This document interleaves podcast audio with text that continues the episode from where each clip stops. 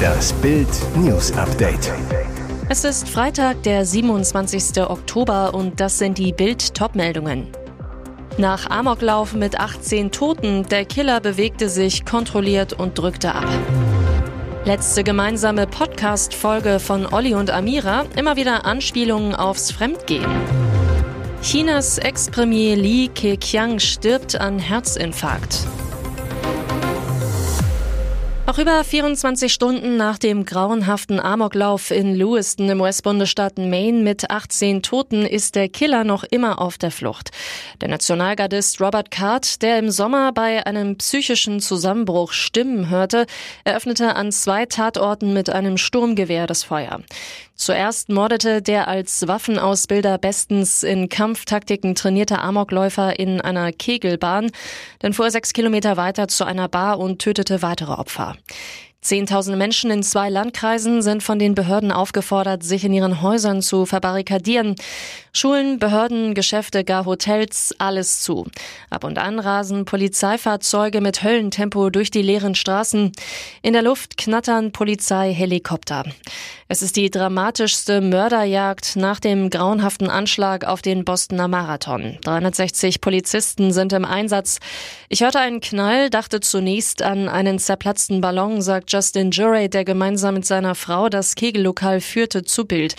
Rasch erstarrte er jedoch im Grauen. Ich sah den Killer. Er bewegte sich kontrolliert und konzentriert, zielte und drückte ab. Heute erscheinen einige Kommentare in ganz neuem Licht. Bei Oliver und Amira Pocher geht es Schlag auf Schlag. Erst das Liebesaus nach knapp vier Jahren Ehe, dann die Enthüllungen um Amiras neuen Lover, über die Bild exklusiv berichtete. Am Dienstag beendete Oliver Pocher völlig überraschend den gemeinsamen Podcast. Die letzten zwei Folgen wurden vor Publikum in Köln aufgenommen. Dabei flossen Tränen, beide kämpften mit den Emotionen. Am Freitag erscheint dann die allerletzte Folge bei Podimo. Bild hat sie vorab schon angehört. Darin hagelt es nicht nur Witzeleien um die Trennung und das neue Single-Leben, zumindest für einen von ihnen. Immer wieder gibt es Anspielungen aufs Fremdgehen.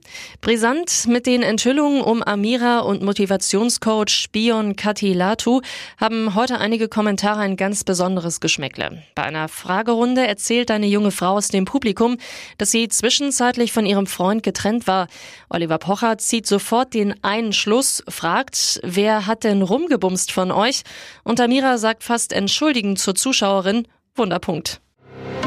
Solo-Interview in der Society-Bibel Tedler. Alberts Sohn plant für fürstliche Karriere. Alexandre Grimaldi verkündet, ich will weltweiter Botschafter für Monaco werden. Auch als unehelicher Sohn fühlt er sich dem Adel verpflichtet.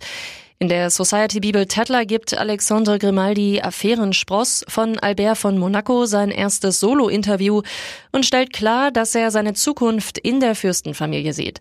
Ich will mit meinem Vater zusammenarbeiten und weltweiter Botschafter für Monaco werden, verkündet er. Ich muss mein Erbe und meine Familie auf respektvolle Art und Weise ehren. Schließlich ist Jacques Alberts ehelicher Sohn mit Fürstin Charlene mit seinen acht Jahren noch weit von den Aufgaben als eigentlicher Erbprinz entfernt. Und genau wie Mutter Nicole Koste fühlt sich Alexandre im Palast Dunstkreis pudelwohl.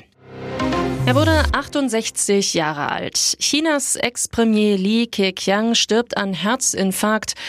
Genosse Li, der sich in den vergangenen Tagen in Shanghai erholte, erlitt am 26. Oktober einen plötzlichen Herzinfarkt und starb, nachdem alle Bemühungen, ihn wiederzubeleben, gescheitert waren.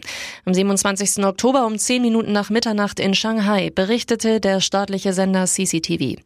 Der ehemalige Kabinettschef diente ab 2013 ein Jahrzehnt lang unter Präsident Xi Jinping. Im März war er in den Ruhestand getreten. Als Funktionärssohn wurde Li am 1. Juli 1955 in der Provinz Anhui geboren. Als einer von nur drei Prozent aller Bewerber, die die Aufnahme schaffen, studierte er Jura an der Peking-Universität, promovierte in Wirtschaftswissenschaften. Und jetzt weitere wichtige Meldungen des Tages vom Bild Newsdesk. Israelische Panzer dringen in Gazastreifen ein. Beginnt nun die Bodenoffensive?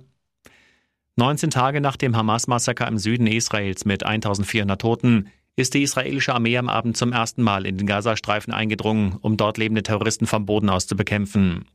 Panzer und Infanterie griffen zahlreiche terroristische Zellen, Infrastruktur und Abschussrampen für Panzerabwehrraketen an, so die israelische Armee. Nach Bildrecherchen rückten israelische Streitkräfte mit knapp 20 gepanzerten Fahrzeugen von Norden her in den Gazastreifen ein. Ihr Ziel eine Schneise in die Verteidigungsanlagen der Hamas und die eigenen Grenzanlagen zu schlagen, um bei Beginn der Großoffensive schnell und sicher vordringen zu können. Während gepanzerte Bulldozer den Grenzzaun nach Gaza niederrissen, räumten Pionierfahrzeuge Minen aus dem Weg und ebneten eine Art Straße für einen möglichen späteren Einmarsch. Abgesichert wurde der Einsatz durch eine Anfall Merkava Kampfpanzer. Ziel war es nicht nur, den Boden für weitere Einmärsche in das palästinensische Gebiet vorzubereiten, sondern auch Hamas-Positionen zu identifizieren und auszuschalten, bevor Zehntausende israelische Soldaten mit einer Bodenoffensive beginnen. Alles in allem dauerte der Einsatz knapp zwei Stunden. Danach kehrten die Soldaten wieder zurück auf israelisches Hoheitsgebiet. Wegen Judenhass und Hamas-Sprech bricht Neubauer jetzt mit Greta. Sie hetzen gegen Israel, verharmlosen den Hamas-Terror. Die internationale Fridays for Future Organisation um Greta Thunberg schockt mit Israel-Hass und antisemitischen Verschwörungstheorien. Klimagreta selbst schwieg zunächst tagelang zu den Terrormorden an 1400 Juden und stellte sich dann knallhart gegen Israel. Jetzt stellt sich die Frage, wie reagiert die deutsche Fridays for Future Frontfrau Luisa Neubauer auf den unverhohlenen Antisemitismus ihrer Verbündeten? Auf der Pro-Israel-Demo vor dem Brandenburger Tor drückte Neubauer im Mitgefühl mit den Opfern des Terrors und ihre Solidarität mit den Juden aus. Auf ein Statement zu Greta Thunberg warteten die Zuhörer vergeblich. Der Präsident des Zentralrats der Juden in Deutschland, Schuster, fordert deshalb von Neubauer an Fridays for Future in Deutschland eine scharfe Abgrenzung, eine wirkliche Abkopplung mit Namensänderung und dem Abbruch jeglicher Kontakte zu Fridays for Future International. Wenn Neubauer ihre Worte vom Brandenburger Tor ernst meint, muss sie sich endlich lossagen von dieser Organisation, so Schuster. Weil Karstadt-Milliardär Benko nicht zahlt, Baustopp am Hamburger Elbtower. Auf Deutschlands wohl großspurigster Baustelle geht erstmal nichts mehr. Der Grund, wie Bild erfuhr, ausstehende Zahlungen. Sprich, von Karstadt-Milliardär René Benko bzw. seinem Sigma-Konzern soll zuletzt kein Geld mehr für das fast eine Milliarde Euro teure Projekt geflossen sein. Der Bau des Büroturms ist ein Prestigeprojekt für Milliardär Benko und für die Politik. Kanzler Olaf Scholz selbst hatte das Projekt, damals noch als Hamburgs erster Bürgermeister, auf den Weg gebracht. Besonders heikel, schon vor diesem Baustopp hatten sich Hinweise verdichtet, dass Benko die Kohle ausgehen könnte. Ein Anzeichen dafür, der schillernde Eigner der Warenhauskette Galeria hat seit dem Sommer Deutschlands bekanntesten Insolvenzfachmann Arndt Geiwitz engagiert. Eine Art Notarzt für Finanzen, der schon Schlecker abgewickelt hat. Seit Wochen verkauft Benko eine Firma nach der nächsten, offenbar um flüssig zu bleiben. Unter anderem stieß er Sportcheck ab und zog eine 150 Millionen Euro Investition für den Sportartikelhändler Sports United zurück, der Mutterkonzern von Tennis Point, der nun Insolvenz ankündigte. Beim deutschen Steuerzahler hat Benko auch noch Kreditschulden. 680 Millionen Euro sollten helfen, um Galeria Kaufhof Karstadt dauerhaft auf stabile Füße zu stellen. Selbst der Bund geht inzwischen davon aus, dass der größte Teil des Kredits futsch ist. So geht es Alfons Schubeck im Knast wirklich. Seine Zelle, sein Job, seine Privilegien. Er ist Deutschlands derzeit prominentester Häftling. Starkoch Alfons Schubeck hat am 23. August seine Haftstrafe in der JVA Landsberg angetreten. Wegen Steuerhinterziehung war er zu drei Jahren und zwei Monaten Gefängnis verurteilt worden. Bild weiß exklusiv, wie es ihm im Knast wirklich geht. Derzeit befindet sich Schubeck noch auf der Krankenstation, aber nicht, weil es ihm schlecht geht, sondern um sich einzugewöhnen. Auch FC Bayern Ehrenpräsident Uli Hoeneß hatte nach seinem Haftantritt 2014 zunächst mehrere Wochen dort verbracht. Bild weiß, Schubeck geht es gut, er hat sich mit der Situation arrangiert. Die größte Überraschung, er arbeitet nicht in der Küche, sondern in der Gefängnisbücherei. Dort sortiert er die Werke, die sich Insassen ausleihen können. Wegen seiner bescheidenen Art ist Schubeck bei seinen Mithäftlingen sehr beliebt. Privilegien hat er keine. Einziger Luxus, der Gefängnissupermarkt, in dem er für 42 Euro im Monat einkaufen kann. Schubeck hofft, dass er nicht die komplette Strafe in der JVA Landsberg verbüßen muss. Nach Bildinfos sieht es gut aus, dass die Miete für seine Münchner Wohnung bis zu seiner Entlassung weiter bezahlt wird. Seine Geschäftspartner stehen fest zu ihm und kümmern sich um alles. Grifo, Grifo, Grifo. Streich feiert Euro-Dreier gegen Orban Club.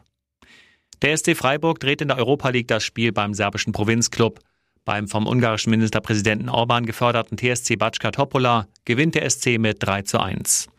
Der Gastgeber geht zwar früh in Führung, doch dann kommt Freiburg-Kapitän Vincenzo Grifo und sorgt mit einem Hattrick für die Wende.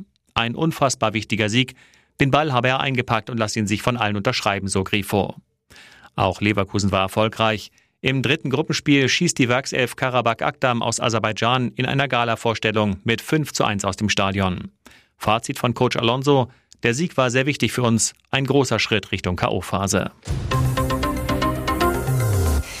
Und nur noch eine Werbung in eigener Sache. Sichere dir jetzt Bild Plus und Amazon Prime für nur 8,99 Euro im Monat. Dein Mix aus News, Shopping und Entertainment. Amazon bringt dir jetzt außerdem die UEFA Champions League, das Topspiel am Dienstag live bei Prime Video. Erfahre mehr unter bild.de slash prime. Es gelten die Angebotsbedingungen und AGB.